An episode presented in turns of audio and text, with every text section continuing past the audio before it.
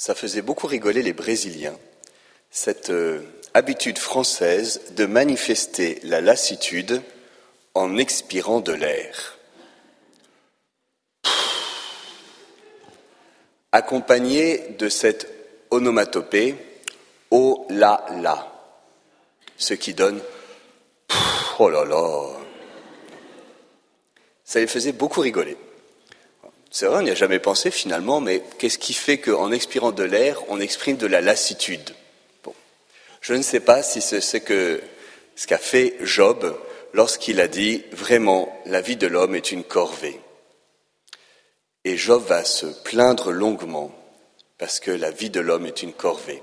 Et peut-être que vous aussi, dans le fond de vous-même, vous ne pouvez vous empêcher de temps en temps de vous dire la vie de l'homme est vraiment une corvée. Et cela peut rejoindre une lassitude très profonde en nous, cette lassitude devant la vie qui est quand même vraiment une corvée. Alors m'est revenu en mémoire ce poème de Théodore Borel que je voudrais vous lire. Rôdant, triste et solitaire, dans la forêt du mystère, j'ai crié le cœur très las la vie est triste ici-bas. L'écho m'a répondu bas.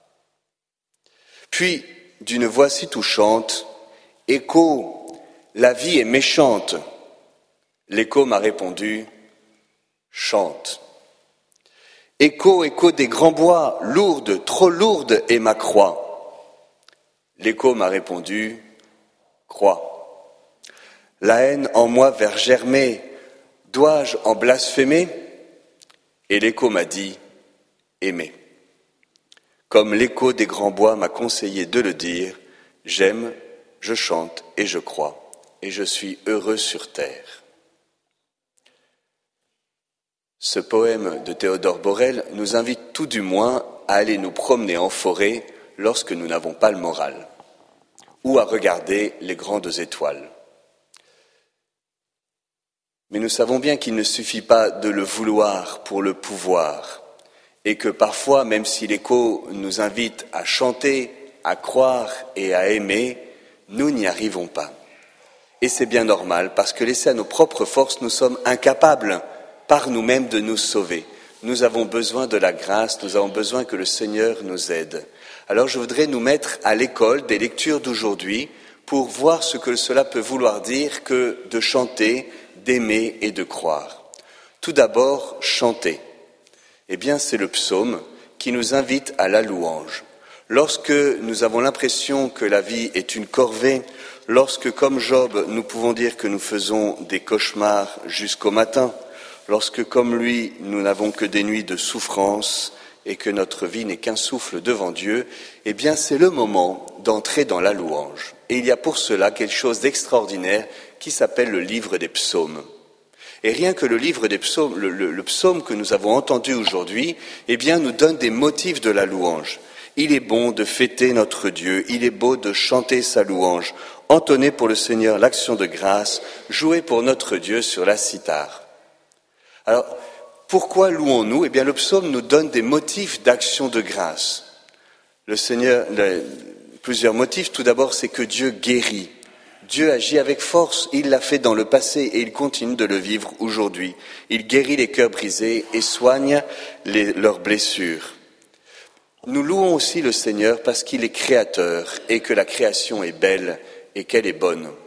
Je me reviens en mémoire d'ailleurs que cette semaine j'étais au Chili et qu'au Chili, dans l'hémisphère sud, on peut voir les étoiles comme dans l'hémisphère nord, mais il y a une étoile qu'on ne voit que dans le sud et qu'on ne voit pas au nord, c'est la croix du sud sais pas si vous avez déjà vu la Croix du Sud. Sachez que eux, ils voient pas la grande ours et ils voient pas l'étoile polaire, hein, parce qu'on est au nord et qu'eux, ils sont au sud et que eux, ils voient la Croix du Sud. Eh bien, euh, vous voyez, dans l'hémisphère sud, ils sont guidés, ils sont orientés vers le sud grâce à la croix. Dans la nuit, eh bien, les étoiles brillent. Les étoiles nous parlent non pas parce que notre destin y serait écrit, ce qui est une abomination, l'astrologie, évidemment, tout à fait incompatible avec notre foi chrétienne, il est bon de le rappeler quand même de temps en temps, mais, les étoiles nous parlent de quelque chose de la bonté, de la grandeur, de l'infini de Dieu. Dieu est créateur, il compte le nombre des étoiles et donne à chacune un nom. Nous louons aussi le Seigneur à l'école du psaume parce que Dieu est intelligent, que Dieu sait ce qu'il fait. Nul n'a mesuré son intelligence. Il est grand, il est fort, notre Maître. Et nous louons Dieu parce que peut-être que nous ne comprenons pas, mais lui sait. Nous louons aussi le Seigneur parce qu'il prend soin des pauvres. Le Seigneur élève les humbles. Il y a de multiples manières d'entrer dans la louange, mais la louange n'est pas une, une, spécialité réservée à quelques-uns. Les moniales parce qu'elles sont religieuses et qu'il faut bien prier les psaumes, les manuels parce qu'on aime bien chanter les chants de l'Emmanuel, mais moi je suis ni religieuse ni de l'Emmanuel, du coup je reste seule et solitaire. Ben non. Vous voyez, la louange, c'est pour chacun d'entre nous. Et il y a là l'exercice de la foi dans la louange. Alors nous avons peut-être besoin de support, ça peut être des chants, ça peut être le grégorien, ça peut être le livre des psaumes, justement, qui est la racine de toute louange. Deuxième attitude, qui peut être la nôtre, eh bien, c'est de sortir de nous-mêmes. Il est dit dans l'Évangile que Jésus, le matin, sortit. Ah, c'est pas seulement qu'il était dans la maison et qu'il a été faire un tour. Il dit Je suis sorti pour annoncer l'Évangile. Sa sortie de la maison correspond à une sortie de lui-même pour pouvoir annoncer la bonne nouvelle. Malheur à moi si je n'évangélise pas, dit Saint Paul dans la deuxième lecture. Malheur à moi, c'est une nécessité qui s'impose à moi. Ce n'est pas là pour moi un motif de fierté. Nous sommes tous appelés à annoncer l'Évangile. N'attendons pas d'aller bien pour parler de Dieu. N'attendons pas d'avoir résolu nos problèmes pour nous donner, pour sortir de nous-mêmes. Nous trouverons toujours de quoi justifier notre renfermement sur nous-mêmes. C'est maintenant que nous avons à, sortir de nous-mêmes. Jésus est sorti. Vous-même, pour venir à la messe, vous êtes sortis, nous sommes sortis, sommes sortis de notre lit, peut-être douloureusement, peut-être un peu trop tôt à notre goût, et nous sommes sortis de la maison, et cette sortie, elle manifeste aussi un appel lorsque la vie nous semble une tâche difficile. Je voudrais vous, vous rappeler cette belle prière de Mère Teresa sur cette sortie de soi. Seigneur, quand je suis affamé, Donne-moi quelqu'un qui ait besoin de nourriture. Quand j'ai soif, envoie-moi quelqu'un qui ait besoin d'eau. Quand j'ai froid, envoie-moi quelqu'un à réchauffer. Quand je suis blessé, donne-moi quelqu'un à consoler. Quand ma croix devient lourde, donne-moi la croix d'un autre à partager. Quand je suis pauvre, conduis-moi vers quelqu'un dans le besoin. Quand je n'ai pas de temps, donne-moi quelqu'un que je puisse aider un instant. Quand je suis humilié, donne-moi quelqu'un dont j'aurai à faire l'éloge. Quand je suis découragé, donne-moi quelqu'un à encourager. Quand j'ai besoin de la compréhension des autres, donne-moi quelqu'un qui ait besoin de la mienne.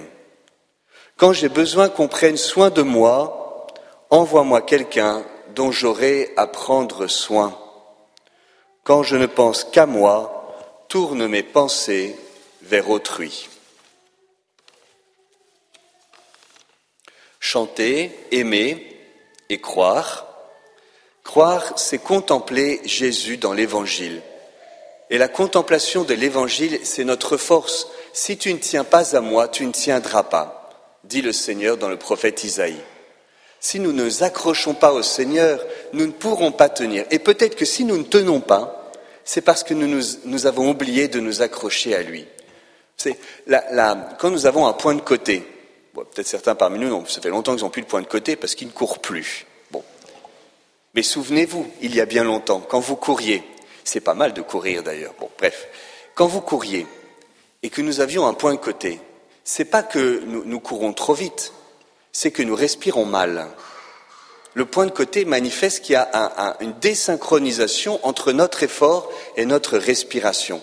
Peut-être avons-nous un point de côté parce que nous respirons mal. Et nous avons besoin de retrouver une respiration intérieure.